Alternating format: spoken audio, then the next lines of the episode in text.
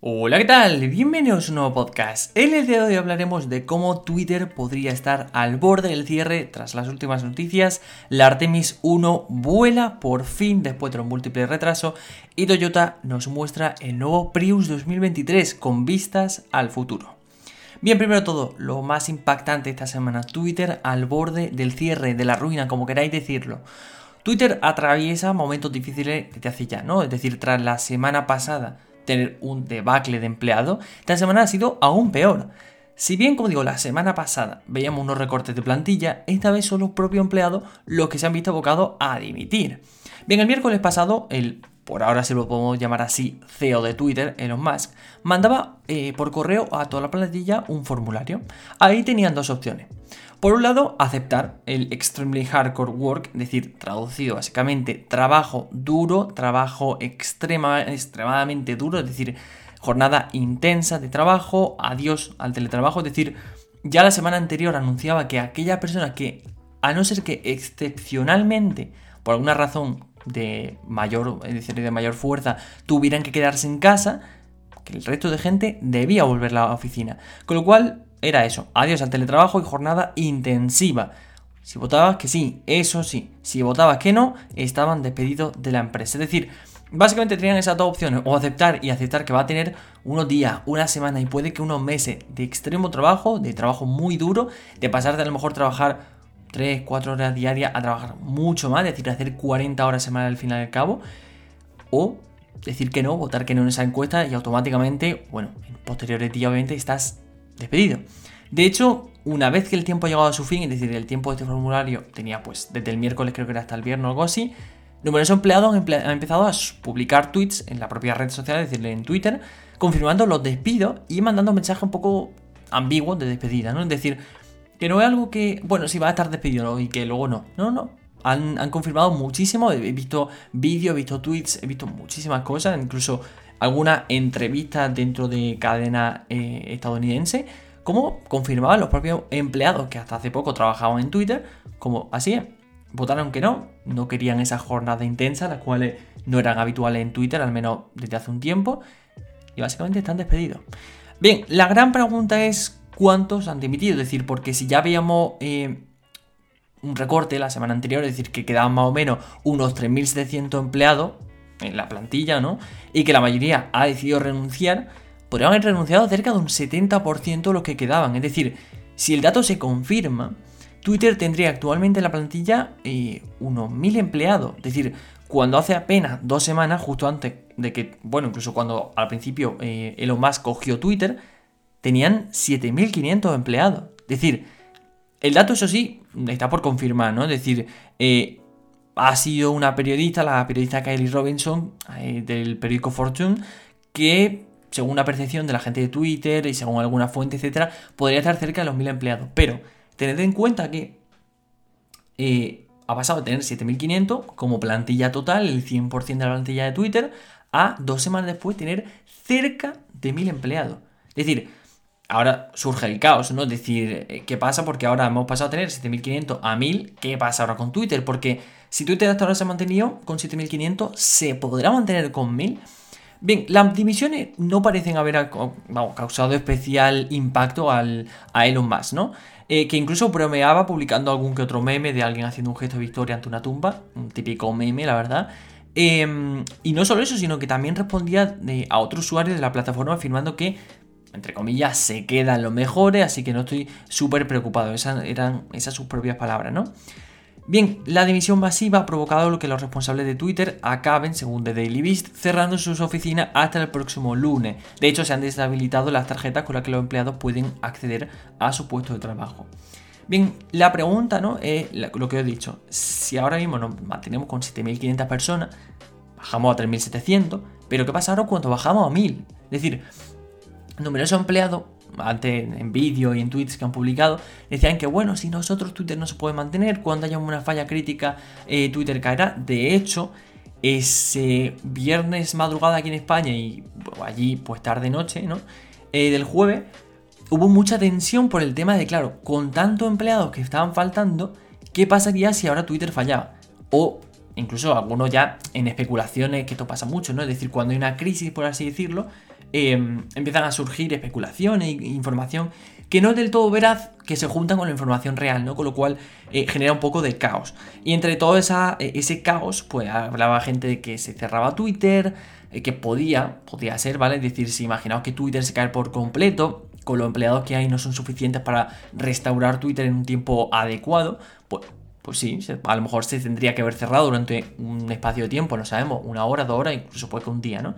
Pero bueno, surgió ese caos básicamente por, por qué iba a pasar con Twitter, si Twitter se iba a cerrar, si iban a hacer una segunda versión de Twitter, si em, Twitter iba a empezar a tener muchísimo fallo, por el momento se mantiene. Es decir, incluso durante este fin de semana, este viernes, noche, sábado, mañana, he visto como la gente puede decir, bueno, todavía Twitter resiste tal, no sé qué. De momento Twitter se mantendrá. El problema estará probablemente cuando haya un fallo grande, es decir, una caída en los servidores o algo así, que a lo mejor al haberse ido esas personas críticas, ¿no? que como comentaban ellos propios en los vídeos, eh, puede ser que tengamos algún problemilla con Twitter, ¿no? Y que nos cueste más, no sea como a lo mejor como cuando Instagram se cae y tarda a lo mejor una hora, sino que tarde un poquito más. Y de hecho, Twitter hay que tenerlo en cuenta con una red social que dentro de lo que cabe, al lado de Instagram, WhatsApp o Facebook, se ha mantenido bastante. De hecho, ha tenido alguna que otra caída, pero una caída masiva como tal hace tiempo que no la registramos, ¿no? De hecho, muchos usuarios de Instagram, de WhatsApp, etcétera, suelen acudir a Twitter eh, cuando estas redes sociales se caen, ¿no? Con lo cual, ahora la cosa estará en qué pasará cuando Twitter se caiga, a dónde irá la gente, ¿no? Pero bueno, esa ha sido una de las principales noticias de la semana que ha tenido a la gente loca por completo porque Twitter ha pasado eso, como decimos, de una plantilla muy grande, unos sobrecostes, em, un, bueno, un dinero que no eh, hacía posible el mantenimiento de Twitter. Ahora, bueno, han reducido costes, eso sí, despidiendo gente, claro que se reducen costes, pero ahora tendremos que ver si esa reducción masiva de gente afectará o no a la eh, estructura y la estabilidad de Twitter, ¿no? Bien, segunda noticia de la semana, muy importante, eh, fue del lunes, y es que el Artemis 1 por fin vuela. Bien, con algo de retraso, el cohete superpesado, el SLS, o también conocido como Space Launch System, ha puesto la primera misión del programa Artemis en órbita. Este es el primer paso antes de ponerse dirección a su objetivo, la Luna.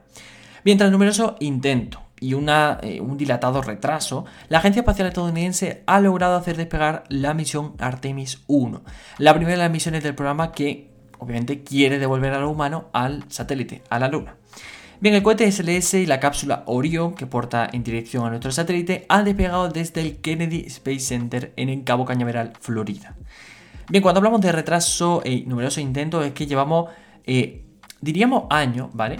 Pero, porque ahora lo comentaré un poco más adelante, pero mejor diríamos meses en los que la ventana de lanzamiento ha estado abierta y se ha tenido que posponer por un fallo, por otro fallo, por una cosa, por otra, se ha ido posponiendo y hombre, ya entrábamos en la ventana esta de noviembre pero con vista a que, bueno, con los temporales que hay en diciembre, las malas condiciones y tal, igual ya tener que dejarlo hacia 2023, ¿no? Es decir, era ya una ventana de lanzamiento un poco arriesgada, de hecho incluso una semana antes de este lanzamiento hubo un tornado allí en Cabo Cañaveral, con lo cual la cosa era crítica, ¿no?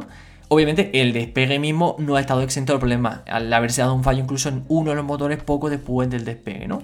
Pese a ello, no asustarse ni alarmarse, eh, la misión sigue en un estado nominal, cuando hablamos de un estado nominal es que básicamente avanza con normalidad. Es decir, se ha registrado el fallo, había un fallo en uno de los motores, pero no afecta a la emisión principal, es decir, no afecta a hacia dónde se puede llegar, en este caso la órbita y luego engancharse a la órbita de la Luna, ni tampoco afecta a el resto de la misión como tal, ¿no? Con lo cual estamos en ese estado nominal.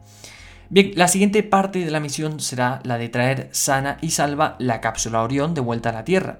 Artemis 1 eh, reanudará su viaje tras, obviamente, orbitar nuestro satélite. De nuevo tendrá que realizar algunas maniobras para asegurar su trayectoria adecuada, básicamente correcciones, etcétera, para eh, poner una órbita buena. Bien, todo esto en poco menos de un mes. De hecho, si no me equivoco, vuelve a principios de diciembre, la segunda semana, ¿no? Según un poco de cómo vaya todo, ¿no? Em, como digo, su último objetivo, y obviamente uno de los más importantes y que más van a, a determinar esta misión, ¿no? Eh, básicamente será comprobar si el escudo de la cápsula Orion logra proteger la nave, ¿no? Este eh, escudo que lleva la nave cuando hace la reentrada en la atmósfera para que en futuro viaje y sobre todo para su futuro ocupante la maniobra en reentrada eh, no sufra daño alguno, ¿no? Es decir, tienen un escudo térmico que se conoce en la parte de abajo, entre comillas, porque el, digamos que la nave no entra mirando hacia abajo, sino entra como, o sea, no entra mirando hacia arriba, perdón, sino mirando hacia abajo. Y en esa parte de abajo lleva un escudo térmico bastante grande, que lo que hace obviamente pues es eh, retener esa posible explosión, ese posible eh, cambio de temperatura, etcétera, que podría romper en pedazos la máquina, pues lo que hace es retener todo eso un poco, ¿no? Para que la reentrada eh, no le afecte al cohete y los que vayan a ingresar dentro de la atmósfera pues puedan ir sano y salvo, ¿no? Con lo cual em, es muy importante probarlo porque ahora mismo va la cápsula Orion, ¿no? Llena de, de mm, numerosas eh, pruebas, etcétera, que van a hacer científicamente, pero no sería tan molesto, entre comillas, no sería tan grave si ahora mismo la cápsula Orion en la reentrada puede explotarse o digamos que llega la nave pero no del todo, llega quemada o llega destruida por alguna parte, no sería tan malo si, imaginaos que hacemos esa misma misión, llamamos eh, la gente que sea la luna, volvemos y cuando volvemos la reentrada se quema con los astronautas dentro. Ahí la cosa sería muy diferente. Con lo cual es muy importante que esta prueba no falle, es muy importante llevarla a cabo y es muy importante que no, si falla nos dé los datos suficientes para en una segunda prueba saber que así lo que falla y probarlo para que no siga fallando. Con lo cual muy interesante, ¿no? De hecho, Artemis 1 ha sido una, como digo, de las misiones, por eso se llama la 1, la primera, ¿no?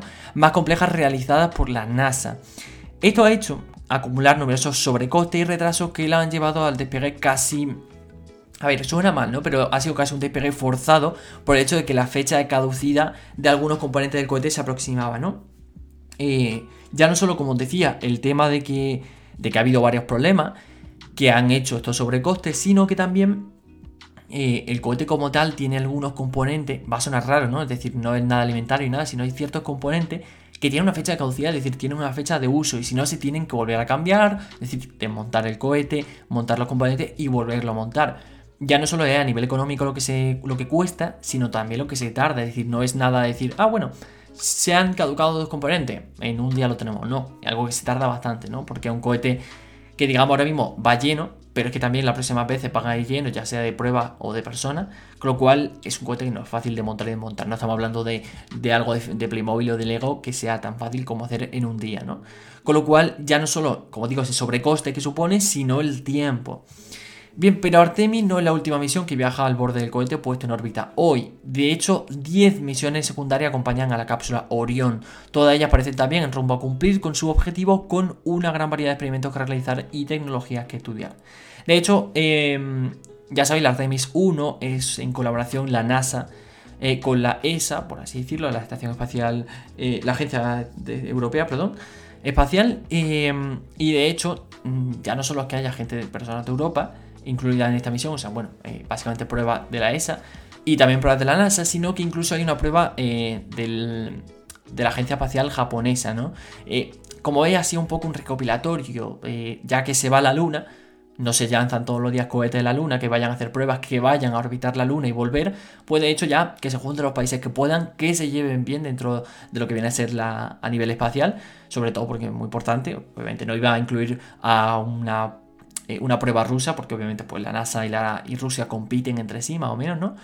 Entre comillas, porque ya sabemos que de hecho la NASA ha necesitado alguna vez algún que otro cohete ruso y tal, pero bueno, ahora mismo están como en competencia, ¿no? Con lo cual, em, obviamente, ya que va a la Luna, llévate a todos los países que, te, que pueda aportar, entre comillas, todas las pruebas que puedan hacer y todas las pruebas que necesiten. Y si te lleva bien con ese país, pues lo incluye, ¿no? En ese caso, pues como digo, Japón, la ESA y han sido incluso otros países que no están, que no tienen como tal, no están dentro de una agencia europea, sino que tienen su propia agencia euro, bueno, perdón, agencia espacial, ¿no? Con lo cual, es muy interesante ver cómo eh, no solo es llevar un cohete hasta la Luna y orbitarlo, sino que vamos a tener muchos datos, muchas pruebas que de cara al futuro, de cara a un posible 2026, que más o menos cuando se cree que el hombre puede llegar a la Luna de nuevo, Em, de cara a ese 2026 puedes obtener muchos datos que nos pueden ayudar a que la misión sea todo un éxito, ¿no? Al igual que lo fue en su momento, pues que se vuelva a repetir con todo éxito. Bien, pasamos a la última noticia eh, interesante de la semana, una que no me esperaba para nada, ¿no? Es decir, eh, todos sabemos que, bueno, hay diferentes salones del automóvil a lo largo del año. En ello, diversas marcas pues presentan o en uno o en otro sus novedades de cara a este año el año que viene y el futuro. Es decir, hemos visto muchos conceptos, concept car que se llaman, ¿no? es decir, coches concepto que puede, se miran de cara al 2026 y luego pues se acaban convirtiendo en la realidad, etcétera. De hecho, los salones de automóviles están para eso, ¿no? Para mostrar un poco qué es lo que está preparando la marca en los próximos meses, años incluso, no sé, más para adelante, ¿no? Con lo cual, eh, lo que menos me esperaba ver era un Toyota Prius 2023, ¿no? El, un Toyota Prius que ya mira al futuro. Bien, como digo, Toyota ha decidido renovar su mayor éxito, el Prius. Lo ha hecho de la manera, bueno, de una manera muy profunda, por así decirlo, con líneas mucho más agresivas que el anterior modelo para resultar más atractivo. Es más deportivo, y quedaos con esto porque ahora hablaremos de eso. Es más deportivo, más expresivo y su tecnología ha mejorado notablemente. Algo que obviamente también se va a ver eh, implicado en una repercusión directa sobre su precio. Pero es más deportivo. De hecho, este Toyota, aunque aquí no vamos a hablar mucho de diseño, ¿no? Porque es un podcast, no puedo mostrar imagen, pero si lo buscáis Toyota Prius 2023, tiene un color amarillo que a mí no me, no me ni me encanta ni me disgusta, está ahí, pero bueno, tiene un color gris muy bonito, color azul también. Pero a nivel de diseño es un poquito más agresivo, ¿no? Toyota Prius lo vemos hoy en día como un coche familiar, de hecho lo es, ¿no? En América es todo un éxito, en Europa también, por eso del híbrido enchufable. Eh, bueno, antes no era híbrido enchufable, ¿no? Tenía sus versiones, pero en general se vendía como híbrido, pero bueno, híbrido enchufable, eh, de familia, muy amplio, eh, en la parte trasera y también en lo que es el maletero y todo, con lo cual un coche hecho para 5 personas perfectamente. Y de hecho, son sus plazas, ¿no? Pero bueno, que me refiero, cinco personas, pero con, tranquilidad. Con lo cual, es un coche hecho de familia. Pero en este Toyota Prius 2023 intentan acercarlo un poco a una línea un poco más agresiva, deportiva, para acercarlo a otro público, ¿no? Obviamente, si ya tiene una gran venta en la familia y sabes que Toyota, Toyota Prius 2023 lo va a seguir manteniendo, también busca que nuevo, em, nuevo público se interese en tu Toyota, ¿no? Bien, de momento Toyota no se ha pronunciado sobre cuánto costará este Prius, ¿no? En los mercados en los que está destinado o en los que esté destinado a llegar. Ni se espera que lo haga próximamente. De hecho, la llegada de este Toyota Prius a la calle eh, está programada, como dice su nombre, Toyota Prius 2023, pues obviamente para ese año, ¿no? Para el año que viene. Por lo que no será hasta el primer trimestre del próximo año cuando, como muy pronto, conozcamos el precio final o el esperado de este híbrido, ¿no? Bien, por un lado están los cambios en. Bueno, vamos a hablar de cambio, ¿no? ¿Qué, es lo que vemos nuevo en este Toyota Prius 2023 para que nos sorprenda, nos llame la atención y hablemos de que mira al futuro? Bien, lo primero está en su cadena cinemática. Al igual que el recién presentado modelo, la anterior generación se ha basado en un sistema híbrido enchufable, ¿no? Que se articulaba en torno a un motor gasolina atmosférico. Igual que ahora, solo que en esta ocasión se ha aumentado la potencia de manera, y se podría decir, superlativa. Bien, el nuevo Prius 2023 confía en un bloque de gasolina de 2 litros, lo que supone un aumento conforme al anterior, que era de 1,8 litros. ¿no? Este propulsor tiene, bueno, rinde mejor dicho, a 148 caballos y se conjuga con un motor eléctrico eh, que parte y rinde de 160 caballos, lo que en total, es decir, esas dos cifras combinadas, nos da una potencia de 223 caballos, es decir, 101 caballos más que el anterior modelo. Ahí es cuando vemos lo de deportivo, lo de un poco más agresivo, lo de una mejora bastante interesante, ¿no? Es decir, supone 101 caballos más que la versión, eh, estamos hablando de la versión básica, ¿no? Es decir, 101 caballos más que la versión anterior, el modelo anterior del año anterior, ¿no? Con lo cual, un aumento muy bueno. Eso por un lado. Por otro lado, em, lo que la, eh, bueno, básicamente, si estamos hablando de un coche híbrido que mira de cara al futuro eléctrico, etcétera, lo importante hoy, en día son las baterías. Y aquí vemos un aumento de su batería. Bien, esta cuarta generación del Prius tiene una batería del 8,6 eh, kWh de capacidad y la quinta o recién presentada versión, o generación, como quieran llamarlo, mejora esta cifra hasta los 13,6 kWh. Y vosotros diréis, vale, de 8,6 a 13,6, ¿qué me hacen esos 5 kWh? Bien, faltan por saber, eh, como digo, cifras de consumo oficiales, pero Toyota anuncia que podrá ofrecer y recorrer hasta 80 kilómetros en modo eléctrico. Lo que anticipa sin duda una muy buena eficiencia. Lo digo porque vosotros veis 5 kilovatios, pero eso se traduce en que la versión anterior, en cuarta generación, se conformaba con 45 kilómetros y ahora llega hasta los 80. Esos 5 kilovatios nos permiten un aumento de, eh, en este caso, 35 kilómetros eh, más, ¿no? Es decir, muy bien. Obviamente todos sabemos que, bueno, no nos permite a toda potencia, pero bueno, por ejemplo, nos permite hacer más que un día completo la ciudad totalmente eléctrico. Porque sabemos que estos híbridos pues llegan hasta una cierta, suele ser 30, 40, incluso en los mejores casos 50 por hora. Y una vez que pasamos de 50 se activa el, motor de gasolina para dar la potencia necesaria, ¿no? Eh, pero bueno, Oye, 80 kilómetros de autonomía, lo que más o menos, según Toyota, nos puede ofrecer, está muy bien para un coche que no es eléctrico, es decir, que es un híbrido, hay una batería muy grande. Bien, sumándose a los dos aspectos anteriores, es decir, tanto por un lado baterías como por otro lado el lado de motor, está que la propia Toyota ya ha anunciado que el precio de todos los coches que comercializa, tanto en Europa y en Estados Unidos, lo han dicho de una manera muy buena, ¿vale? Han dicho que deberán ser revisados para que las cuentas sigan saliendo, para que siga cuadrando todo. El motivo está claro, ¿vale? Em, el coste de la materia prima, todos lo sabemos, ha aumentado de manera considerable a causa del precio de la energía y si bien hasta ahora han podido un poco permitirse seguir comercializando al mismo precio, es decir, asumiendo un poco de coste, asumiendo los riesgos tal, dado que la tendencia en términos de costes no cambia, al menos por el momento, la marca debe revisar su precio en base a ello, ¿no?